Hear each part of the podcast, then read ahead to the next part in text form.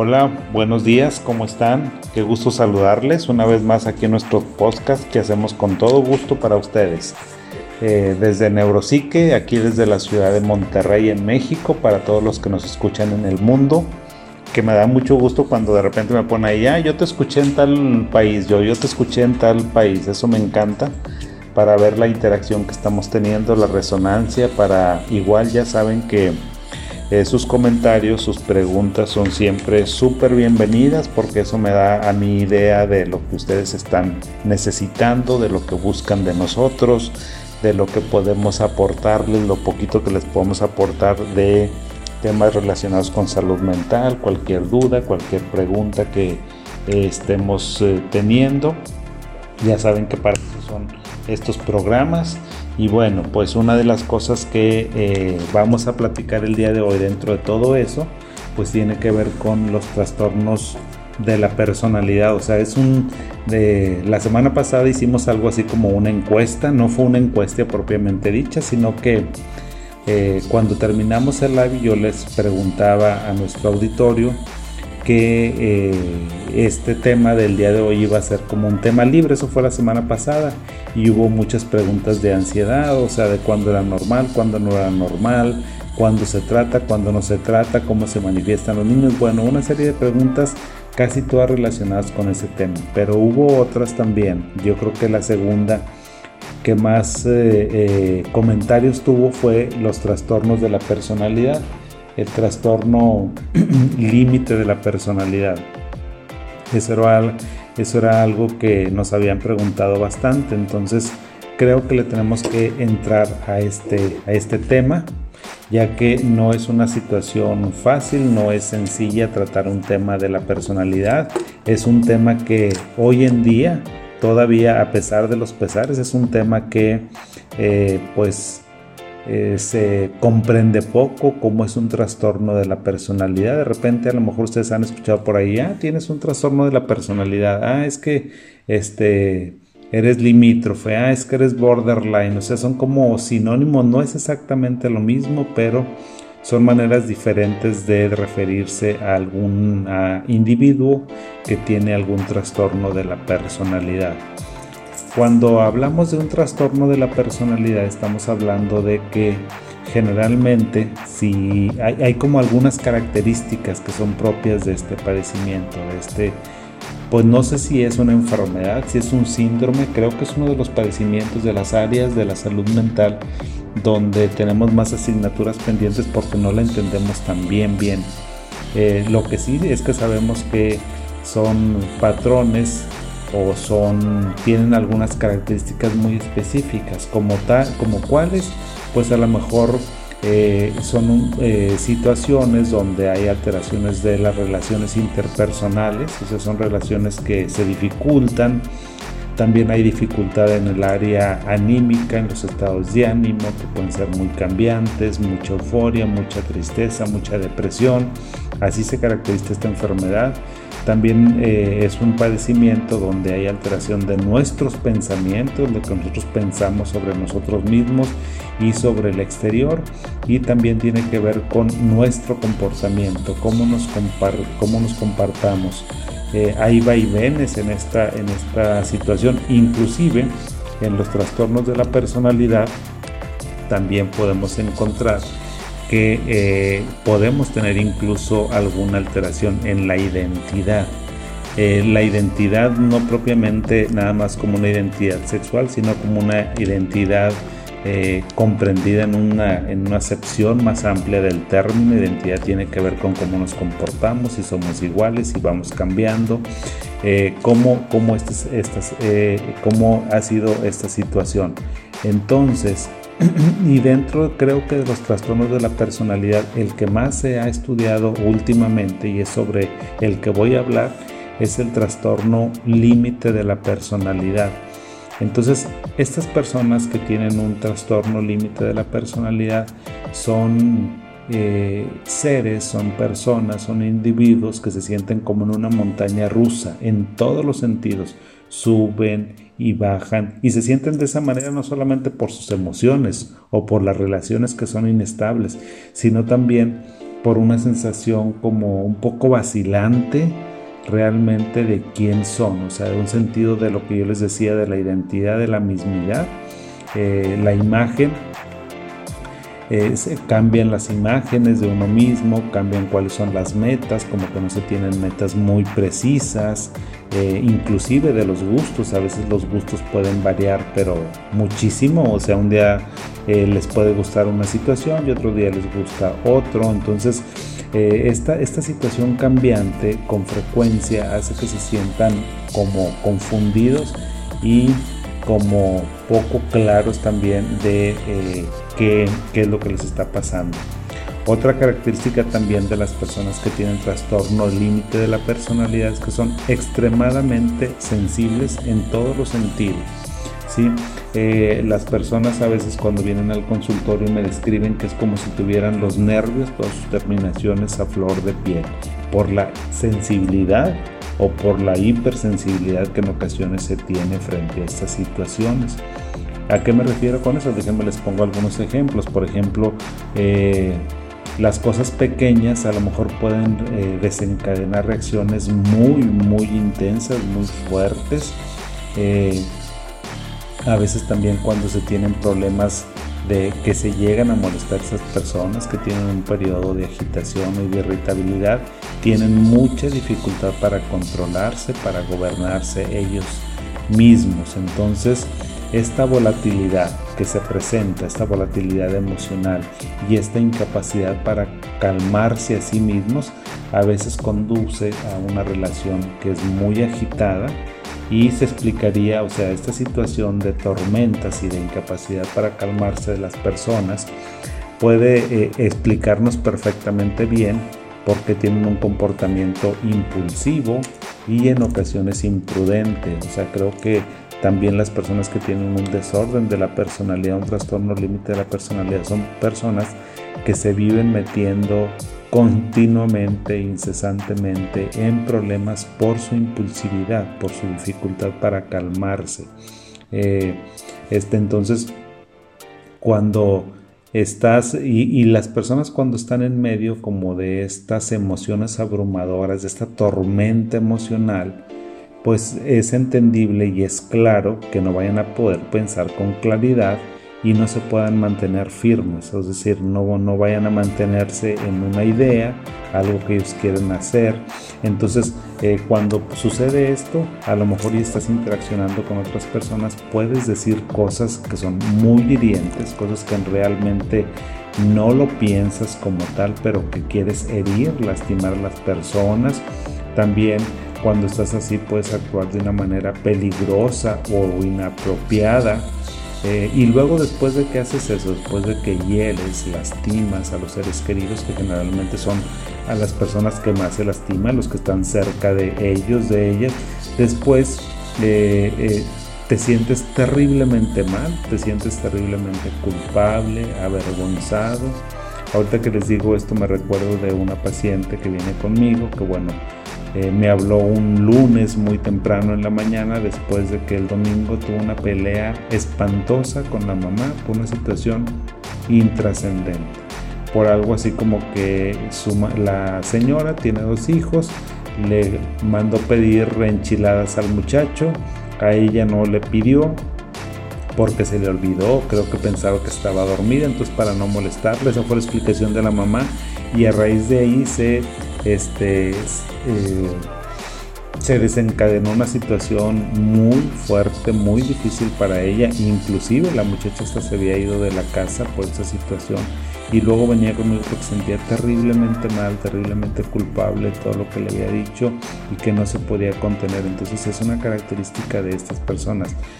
les entra aquello, les entra una impulsividad, una irritabilidad eh, y es muy difícil que se puedan contener, entonces actúan de manera peligrosa, inapropiada y luego los hace sentir culpables y los hace sentir avergonzados y luego eso hace que caigan como en un círculo vicioso, así un círculo que continuamente eh, es un ciclo doloroso eh, del que puede parecer imposible este, escapar. De hecho, así, así lo refieren los pacientes también de que pareciera que están, que no van a poder escapar de esa situación y que toda su vida va a ser así.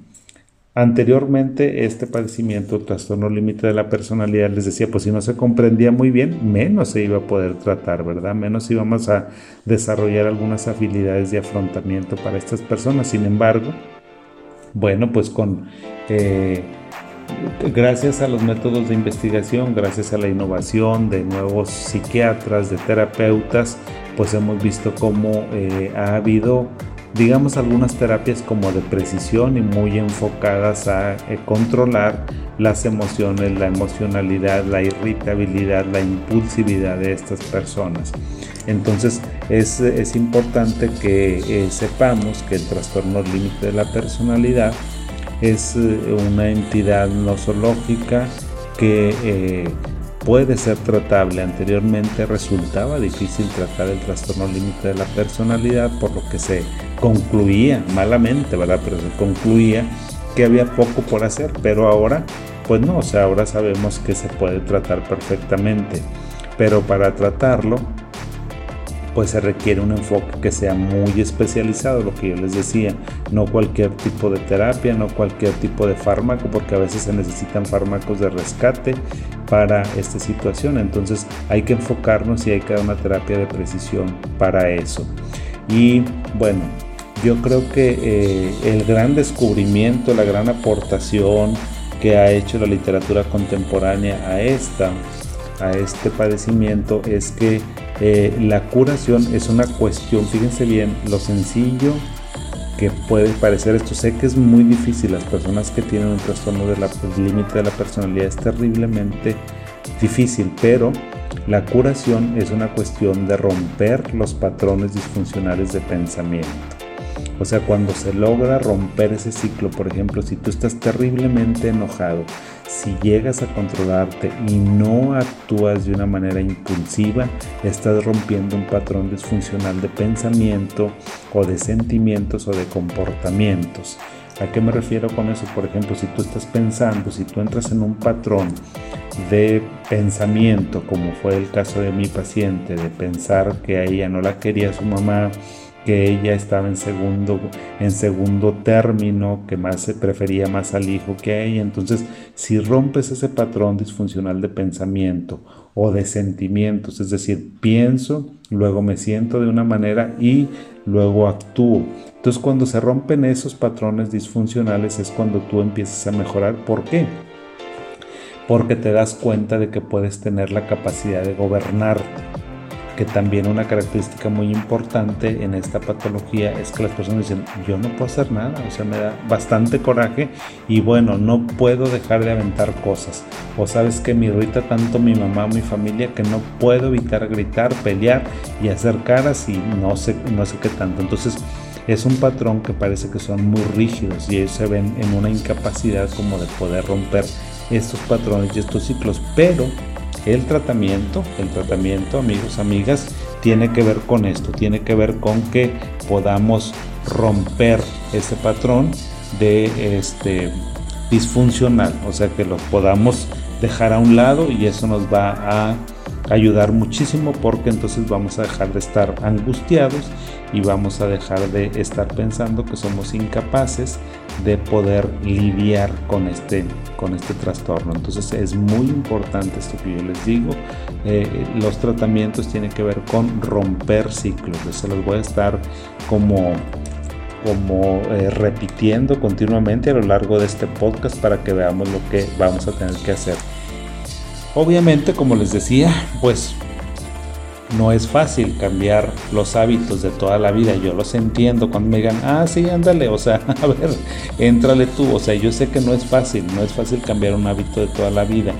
Pero cuando tú eliges, fíjate, la manera que lo podemos hacer es que elijamos hacer una pausa o reflexionar diferentes y luego actuar de nuevas maneras. Te vas a, yo sé que eso pues eh, lo siente uno antinatural o hasta forzado o incómodo porque te dieron esa recomendación el terapeuta, pero luego después tu cerebro se va adaptando. Eh, entonces con el tiempo y con este aprendizaje que va a tener tu cerebro y tu psique y tu mente, vas a formar evidentemente pues, nuevos hábitos que te van a ayudar a mantener el equilibrio emocional y eh, el control. Entonces antes de que sigamos adelante con eso les decía, eh, ¿cómo, ¿cómo reconocemos o cómo sabes si tú tienes un trastorno límite de la personalidad o si alguien tiene un trastorno límite de la personalidad? Son personas, algunas características clínicas son como que te sientes vacío, como que tus emociones cambian muy rápidamente. Eh, ¿En qué sentido? Pues a lo mejor vas a experimentar una tristeza extrema, luego vas a experimentar ira, luego experimentas ansiedad o luego experimentas muchísima, eh, eh, muchísima euforia. También eh, las personas normalmente tienen como mucho miedo de que otras situaciones, de que sus seres queridos eh, los abandonen o que no sean lo suficientemente importantes o que no los quieran lo suficiente. Eso creo que es una característica primordial. Siempre la gente sentir que no son importantes para otras personas y que los puedan abandonar. También otra característica es que las relaciones románticas generalmente son muy, muy intensas, pero inestables. Es decir, se enamoran, pero rapidísimo. Y así como se enamoran, son muy, muy, muy intensas. Eh, también eh, otro, otro pensamiento que tienen estas personas es que eh, lo que las personas sienten por los demás puede cambiar drásticamente de un momento a otro. Y también otra característica es que las personas a menudo hacen cosas peligrosas o nocivas para su salud.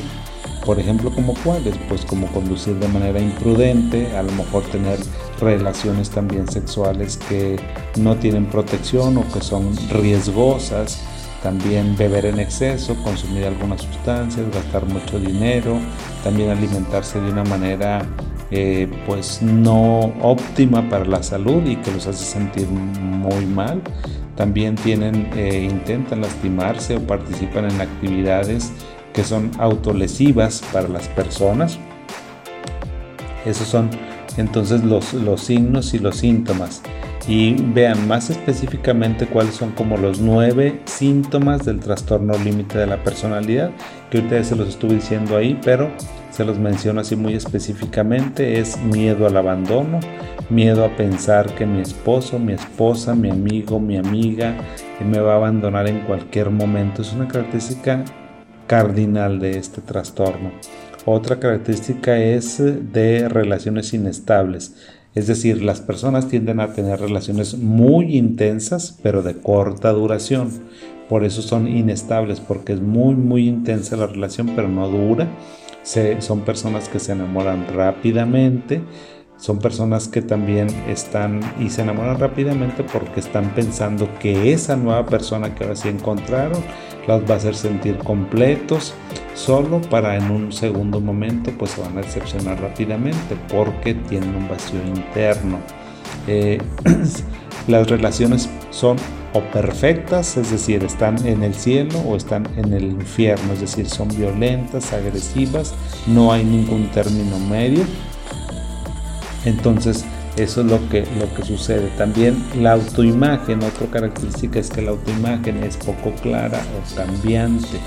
Eh, cuando, es decir, eso tiene que ver con un sentido de mismidad. Generalmente cuando te dicen, oye, a ver, descríbete cómo eres, pues generalmente tú dices, ah, bueno, pues a mí me gusta de esta manera, o sea, eh, generalmente uno puede describirse como es. A veces, pero estas personas se pueden sentir bien a veces con ellos mismos, pero otras veces se odian o incluso pueden llegarse eh, a ver malvados eh, no tienen una idea clara de, lo que son o lo que quieren en la vida. Era lo que yo les decía, que era una autoimagen cambiante. Eh, como esto da como resultado que cambies frecuentemente de trabajo, que cambies de amigos, que cambies a lo mejor de parejas, que cambies de religión, que cambies de valores, que cambies de metas. Inclusive también puede haber por ahí algún cambio a lo mejor en tus gustos, en tus preferencias sexuales, sin que eso signifique un cambio realmente de tu identidad sexual por tu autoimagen, o sea, porque es un problema más de autoimagen que más de gustos o de identidad sexual. Eh, también otra característica es que las personas son muy impulsivas y muy autodestructivas. Eh, participan en comportamientos que son bastante, bastante dañinos eh, y, buscan sensaciones, buscan como sentirse vivos, especialmente cuando las personas están molestias. un comportamiento impulsivo puede ser que gastes muchísimo dinero que luego no puedes pagar otra, otro síntoma es que comas en exceso, que conduzcas imprudentemente, que a lo mejor robes en tiendas, que participes, como te había dicho, en actividad sexual riesgosa, que uses y abuses de drogas. Eh, todos estos comportamientos que son riesgosos te, llega, te llegan a sentir muy bien, te hacen que te sientas bien, te da como un golpe de adrenalina hacia todo lo que da, pero eso es momentáneo, o sea, esa es la como la gran desventaja de este tipo de conducta impulsiva y autodestructiva que te hace sentir muy bien, te da un golpe de adrenalina, pero no te dura nada, o sea, eh, entonces el, lástima, pues porque esto no, no nos lleva a ninguna eh, buena situación, a ningún buen puerto. Otra característica son las autolesiones. Aquí las personas y dentro de las autolesiones, pues lo más, creo que lo más grave, lo más peligroso es un comportamiento eh, suicida, una intención suicida, ideación y un comportamiento. Claro, hay autolesiones, por ejemplo, aquí el cutting es bien frecuente, las personas se cortan y generalmente se cortan o se lastiman, ya sea en sus brazos, en sus antebrazos, en sus piernas, en la espalda, en alguna parte que generalmente no es visto. Y cuando le dicen, oye, ¿por qué te lastimas? Y dicen, es que necesito o dejar de sentir ansiedad o necesito dejar de sentir este dolor emocional y prefiero mejor eh, sentir un, dolor físico o eso los hace como sentirse vivos. Entonces hay que entender también el contexto de las autolesiones. Y así como les decía, o sea, cambios también emocionales extremos, sensación crónica de vacío, esto es un síntoma que yo les decía que es muy, muy importante estas personas con trastorno límite de la personalidad a menudo hablan, casi siempre hablan de sentirse vacíos. A veces lo pueden expresar y otras veces no. Otras veces no saben exactamente qué es lo que les pasa, pero dicen como que no siento nada, como que no sé qué sentir, como si hubiera un agujero o un vacío en su interior. Entonces así se sienten como agujerados o vaciados por más y de tal forma que por más que trates de darle amor, que darle cariño, pues eso se va a ir como un barril sin fondo. Eh, cuando estamos en un extremo pueden sentirse como si no fuera nada o como si no fuera nadie. Y esos sentimientos son evidentemente pues muy incómodos. Imagínense cómo nos sentiríamos nosotros si tenemos esa sensación eh, por lo que puede y pueden intentar estas personas llenar ese vacío con cosas como drogas, como comida, lo que yo les había dicho, ellos están buscando, ellos o ellas, están buscando una manera de sentirse vivos, de sentirse alegres, de sentirse felices, pero nada, realmente nada. La paradoja de esto es que nada te hace sentir completamente satisfecho y pleno, desafortunadamente. ¿Qué más hacen estas personas con trastorno límite de la personalidad? Bueno, pues tienen una ira explosiva. Esto es bien, bien fuerte. Esto de la ira, el, poco manejo de la ira, poco asertividad en el manejo de la ira es lo que causa más problemas, es lo que interfiere más con la calidad de vida. Entonces, cuando se tiene, hay problemas que dicen, hombre, ni te le acerques a este, ni te le acerques a esa porque tiene un genio de la fregada, no sabes, es impredecible, no sabes cómo te va a recibir. Entonces, tienen mucho problema para controlarse una vez que se enciende la mecha. ¿Y cómo, cómo se manifiesta esto? Puede ser eh, personas que gritan mucho, que arrojan cosas, que se dejan consumir eh, completamente por la rabia. Entonces, eh, es importante también que nosotros podamos entender que esta ira y esta explosión no siempre es dirigida hacia el exterior, sino también a veces se dirige hacia uno mismo. Eh, es decir, las personas precisamente por eso se lastiman, porque pues se sienten muy mal, se sienten terriblemente culpables de algunas cosas y entonces tienden a lastimarse. Eh, también hay personas que sienten que son muy desconfiados, o sea, o, fuera de la realidad, o sea, a lo mejor hacen episodios de, de psicosis y alejamientos, o piensan que las personas les pueden hacer daño, que las personas pueden estar contra de ellos, que las personas están riendo, están criticándolos, más o menos así son los síntomas. Y luego, aparte de toda esta constelación eh, sindromática que les comentaba, aparte de eso, hay enfermedades, otras enfermedades psiquiátricas. Generalmente aquí hay comorbilidades médicas muy importantes, como cuáles, cuáles comorbilidades tenemos aquí que nos podemos encontrar. Fíjense que las más frecuentes son que tengamos eh, los estados de ánimo, los estados anímicos como la depresión, el trastorno bipolar, el trastorno de ansiedad, son como patologías bien frecuentes y que nosotros los psiquiatras tenemos que identificar y separar y saber que eso no es parte del trastorno límite de la personalidad, sino que es una, una comorbilidad y entonces hay que tratarlos. También hay comorbilidades con los trastornos de la alimentación y con los desórdenes de la personalidad. Entonces todo eso es lo que nos causa una, una discapacidad muy importante. Entonces para ir como cerrando yo les podría decir algunos consejos, consejos de autoayuda para enfrentar esto. Fíjense que estos consejos se, se van a, los clasificaría yo como en tres grandes apartados. Uno es que calmes tu tormenta emocional. Otra es que necesitas aprender a controlar la impulsividad y a tolerar la angustia. Y la tercera es mejorar las habilidades interpersonales. Cómo este, se calma, eh, a lo mejor cómo, cómo se calma todo esto. Las personas normalmente que tienen eh, tormentas emocionales se han pasado mucho tiempo luchando contra sus impulsos y con sus emociones. Eh, por lo que la aceptación puede ser algo difícil, porque dicen, yo soy un monstruo, soy una monstrua, ¿cómo puedo comportar de esa manera? Pero lo primero que yo recomiendo aquí es que tú tienes que aceptar tus emociones. No significa esto que la aceptes, no significa que tú la apruebes o que te resignes a sufrirla, sino que saber que esta emocionalidad intensa que tú tienes, esta tormenta emocional, es parte de ti, es parte de ti y tenemos que aceptarla. Entonces, eh, todo lo que significa es que dejes de intentar luchar contra eso. Es decir, no, yo no la quiero tener, yo no la quiero tener, yo no la quiero tener. Pues ni modo, la tienes. Eh, trata de intentar eh, y luego trata, porque también eso evita, hace que evites estas emociones, que las reprimes o que niegues cómo te estás sintiendo y eso es un problema.